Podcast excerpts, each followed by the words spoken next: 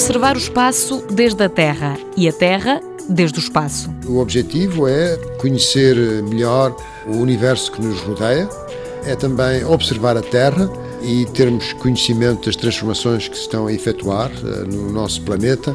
Temos grandes desafios nesse aspecto, uma vez que há alterações globais que afetam a vida de todos nós, em particular as alterações climáticas, mas outras alterações globais. É uma das metas do Laboratório de Sistemas, Instrumentação e Modelação em Ciências e Tecnologias do Ambiente e do Espaço, da Faculdade de Ciências da Universidade de Lisboa.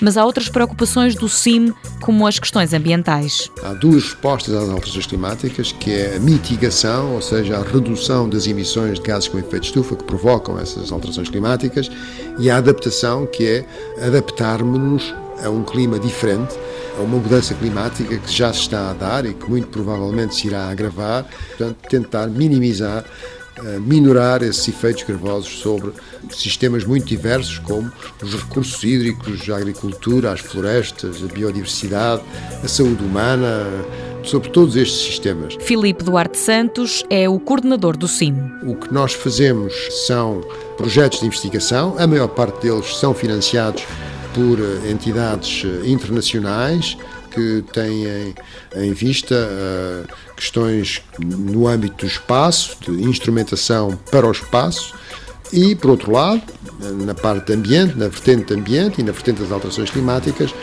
fazemos estudos sobre os impactos, as vulnerabilidades e as medidas de adaptação às alterações climáticas. O CIM está a desenvolver vários estudos com a EPAL e a Associação Portuguesa de Seguradoras e conta com várias colaborações com a Agência Europeia do Ambiente ou a Agência Espacial Europeia, entre outras.